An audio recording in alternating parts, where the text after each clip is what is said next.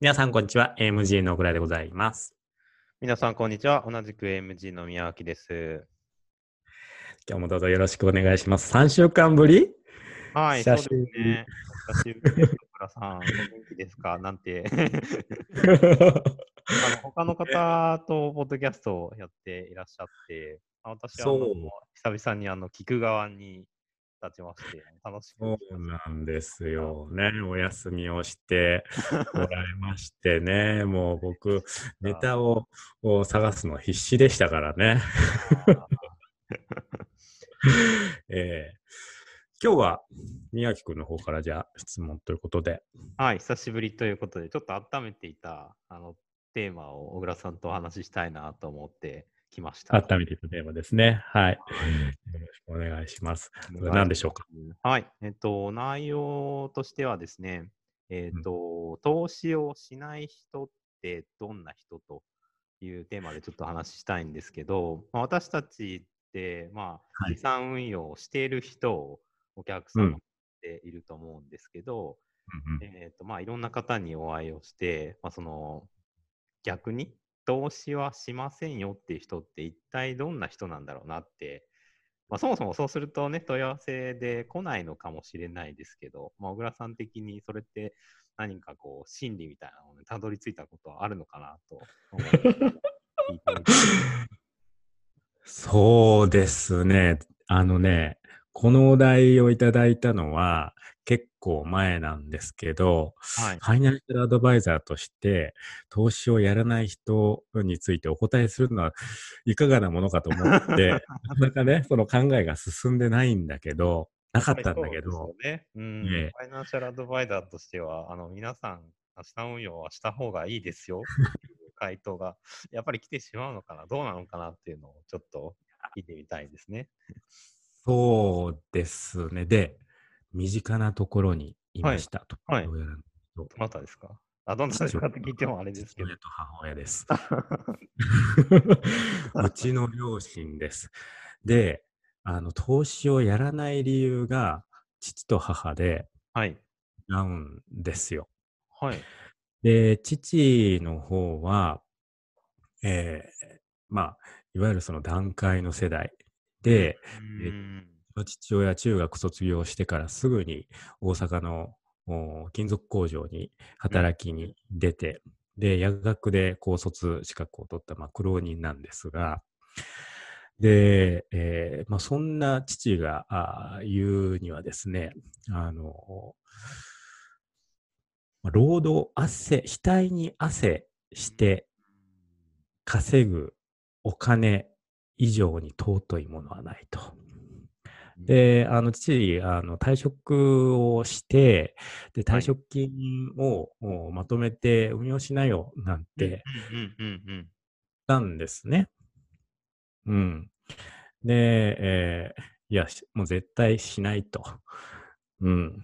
で、このお金は、まあ、自分が、あーまあ、45年間、その15の時から仕事してましたから、45年間働いて得たうんお金、で、えーまあ、労働以外の、お汗水垂らす以外の方法では、お金稼ぎはもう絶対したくないとうーん。いう言い方だったんです。で、まあね、あのー僕とは別に仲が悪いわけでもなく、あの、普段からよくお話はするんだけれども。そこだけはもう絶対譲れないみたいな。ういう感じでしたね。うん。で、えーそれが父親。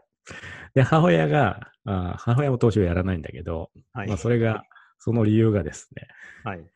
えーまあ、日本円の価値というものをほ盲信している。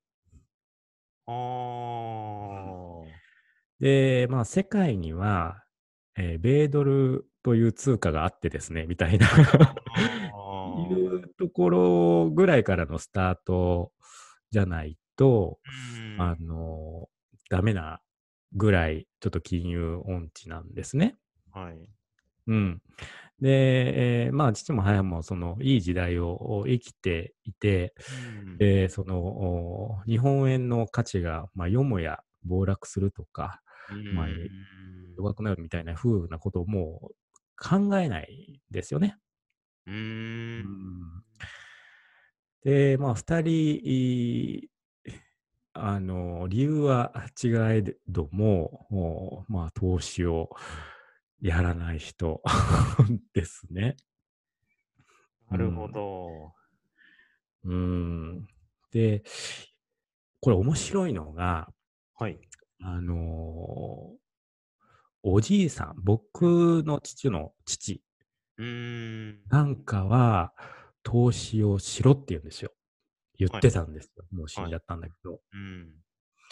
で、えーその理由が、その母親が投資をしない理由にしてたその日本円の価値っていうのを、じいさんはもう全く信じてなくて、あで、えーね、その日本もその軍票、その戦時中のその軍票だとか、ーうん。で、その日本円の価値が暴落した、あー暴落してそのインフレを、うん。強烈なインフレを経験しているので、うん戦争世代、戦争を少しでも経験していた世代は、うん日本円のお価値が落ちるってことをもう身をもって知ってるので、はい。逆にそう分散して投資をしろっていうのは言ってましたね。なるほど。ちょうどじゃあ代替わりをして、全く価値観が変わって、で、また小倉さんの世代は、あれですか、産業の方に向かってるっていう。そうでしょうね。な段階の世代の方で、やっぱりそのうちの父、母みたいな価値観を持ってらっしゃる方って多いんじゃないかな。ああ。でもそれって、あの、科学的なサイエンスに基づくその、考えではなくて、もうちょっと宗教がかったというか、もうこうだからこうなんだみたいな、俺はこの道を行くんだみたいな、うんうんその、まあ、多分にその好き嫌いによるところが大きいじゃないですか。はい。まあだから、まあ、ね、ファイナンシャルアドバイザーである子供の僕でさえも別に説得しようとは 思わないですし、まあ本人がね、その、それで幸せっていうのであれば、まあそこはね、もうほっとくしかないっていうか、うんかなぁと思いますけどね。なるほど。いや、面白いですね。なかなか。いや、それは僕自身は全く思いつかなかったので、うん、その人の、まあ、人生を物語っているのが、そういう価値観なんですね。で、逆に宮城くんの親御さん世代だと、多分僕なんかと近い考えになりつつあるんじゃないですかね。うーん。なので逆に、逆にですよ、もう、覚醒遺伝するものだというふうに考えると、もう順繰りでやってくる。逆に今の若い人たちは、より保守的になるのかな、なんてね、いうことを考えたりしますけど。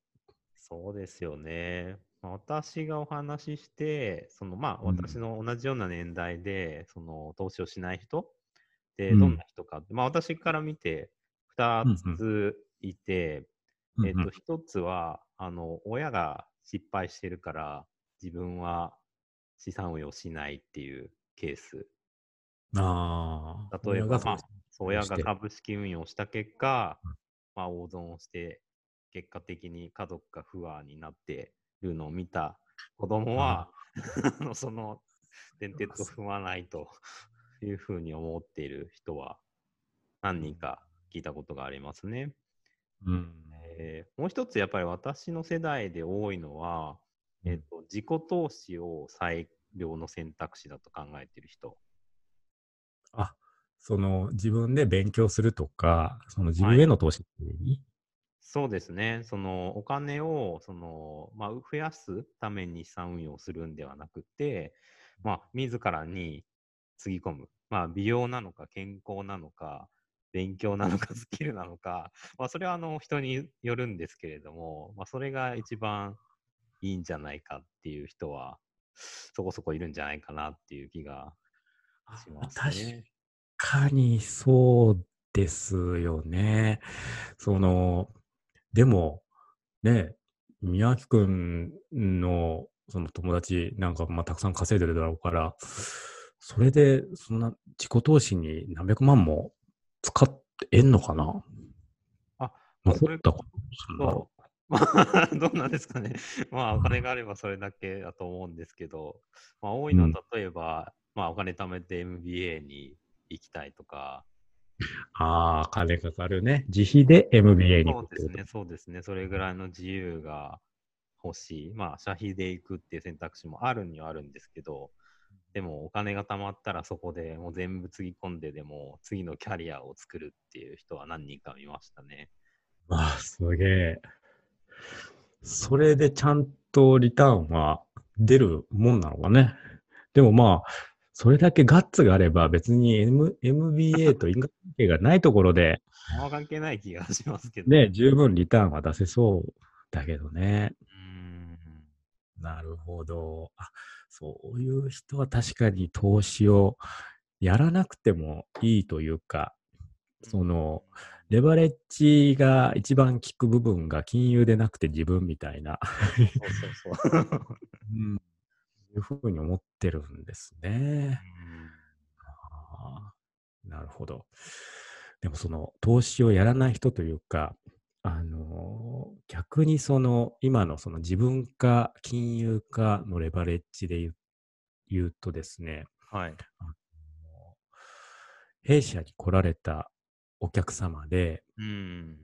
弊社から、まあ、私から資産運用、弊社でそのその運用っていうのをお断りした例もあるんです。おー。えーで、えーそのお例というのがですね、えー親御さんがコンビニのオーナーか何かされていて、はい。で、えーそのおお子お子様、その息子さんうんが、その弊社にえー訪ねてこられて、で、えーそのお息子さんのおおじいさんかおばあさんか、あの、がもう亡くなって、えー遺産がまとまってうん、出たので、えーそれをお運用したいですと。うん、で、そのご本人、えーその来られたその息子さんご本人は、特に何もお仕事をされてない。まあ、いわゆるそのフリーターみたいな、はい。いう状態、プー太郎か、いう状態で、で、えーまあ、アドバイザーとしてね、えー現在のお保有金融資産ですとかうん、株式だとか聞くんですね。うんうん。で、現預金が確か3000万円ぐらいだったかな。はい。うん。その相続分。で、えーそのうちですね、100万円を残して、はい。全額、うちに突っ込もうとされたんですよ。おー。その理由っていうのが、もう自分ではもう稼ぐ力はない。それこそそのうん MBA とかもう取れ取れないから、はい。あの金融で食っていくしかないんですみたいな、うん その非道な感じだったんですけれど、まあその当時から、あの、おあの、コンビニってね、ちょっと立ちすぎていて、まあ、もう猫も借子もそのコンビニみたいないう中で、あの、そのコンビニだけがうまくいくとは、まあ、もしかしたらうまくいくかもしれませんけれど、思えなかったんですよね。あもし、うまくいかなかった場合、そのコンビニがうまくいかなくて、その弊社の資産運用だって、その金融マーケットにリスクを取るわけですから、上下があるわけじゃないですか。ー。うん。で、そのようまくいかなかった場合にどうするんですか？みたいな、はい。いう話をすると、じゃあ、2900万円、3000万中2900万円を2800万円にしますみたいな、そういう、いやいや、多分それだけじゃちょっと足りないかもしれませんね、みたいな話をして、うんで、説得して、えーもう投資自体をやめてくださいとう。いうんふうに申し上げて、はい。で、まだまだ若かったですね。30とかだったんで、まあ、これから、それこそその M、うんそう、MBA とまではいかなくても、いろんな自己投資はできますよね、という話をして、えーまあ、お引き取りいただいたという経験は ありますけどね。そうですか。うんまあ、なので、その資産運用にしても、その自己投資にしても、うんまあ、バランスいいところがね、そのあるとは思うんですけどね、なんか、極端にどっちかに 触れないようにするのがいいのかななんて思ったりしてますけどそういう回答になりますかね。宮脇君とか多分ね、あの自分で自分に金かけることこそがレバレッジだというふうに思うタイプでしょうけど、私ですか？僕まあもちょっとそういうところがあるかもし自れない。分の価値を高めることについては、そうですね。うん。うん信じてはいますが、まあ、資産運用は資産運用で、あの、やりたいっていう 感じですね。私の場合は。あの、アドバイザーの資産運用ってどんな感じですかっていうお題もね、あのリスナーだからいただいてるますよね。うん ちょっとこれはね、またあ機会を改めてお話しさせていただきたいなと思います。はい。はいすみません。今日はありがとうございました。はい、ありがとうございました。はいでは失礼いたします失礼い。たします。